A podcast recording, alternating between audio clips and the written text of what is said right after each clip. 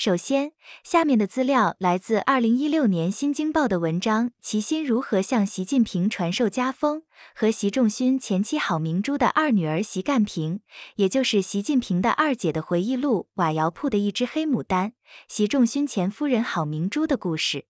习干平总不会编排他妈和他爸的瞎话吧？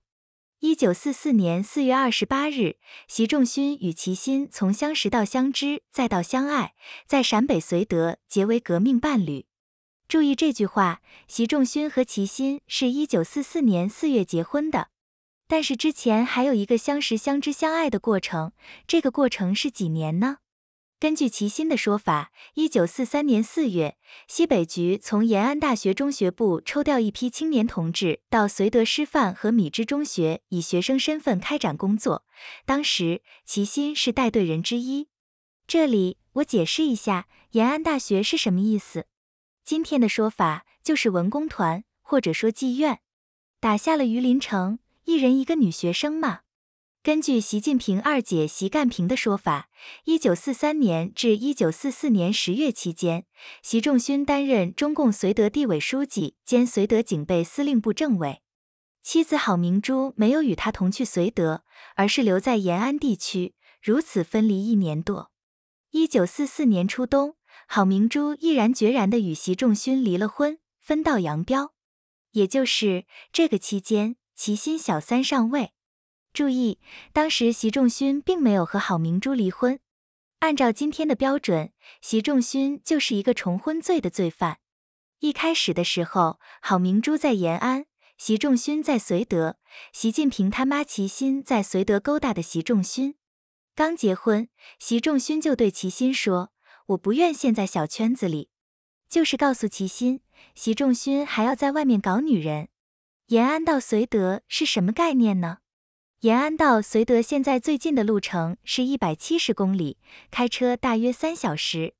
如果走 G 二十国道，则是三百公里，开车三个半小时。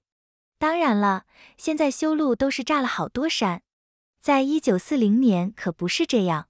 根据中共七大代表方华的回忆，在从绥德走了六七天的路，终于胜利的到达延安。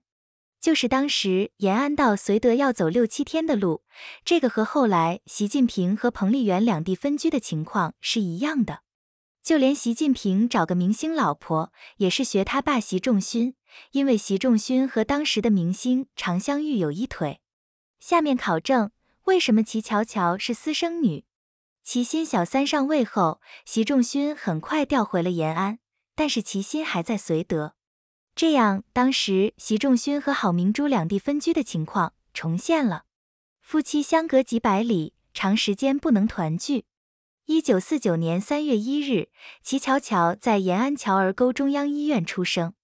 这里我请大家注意，齐乔乔出生地和齐心另外一个私生子习近平的另外一个弟弟的出生地很近。习仲勋同志的秘书黄直同志立即电告正在西柏坡参加七届二中全会的仲勋同志，这是齐乔乔是私生女的第一个证据。这就和那个笑话“水手出门两年多，老婆给他生了一个大胖小子”一样。习仲勋和齐心常年两地分居，齐乔乔到底是谁的孩子？第二个证据是齐乔乔从来没有信过习，习安安也从来没有信过齐。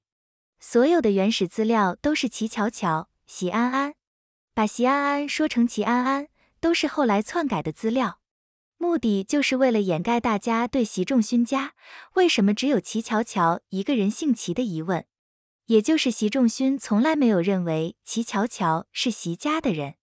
第三个证据，习仲勋虐待齐乔乔。一九五三年，我们把四岁的乔乔送入了北海幼儿园。每当周末结束往回送孩子时，乔乔就会哭个不停。有一次竟哭晕在爸爸的怀里，但等他一缓过气来，仲勋同志还是送女儿去了幼儿园。我们的小女儿安安是靠吃奶粉长大的。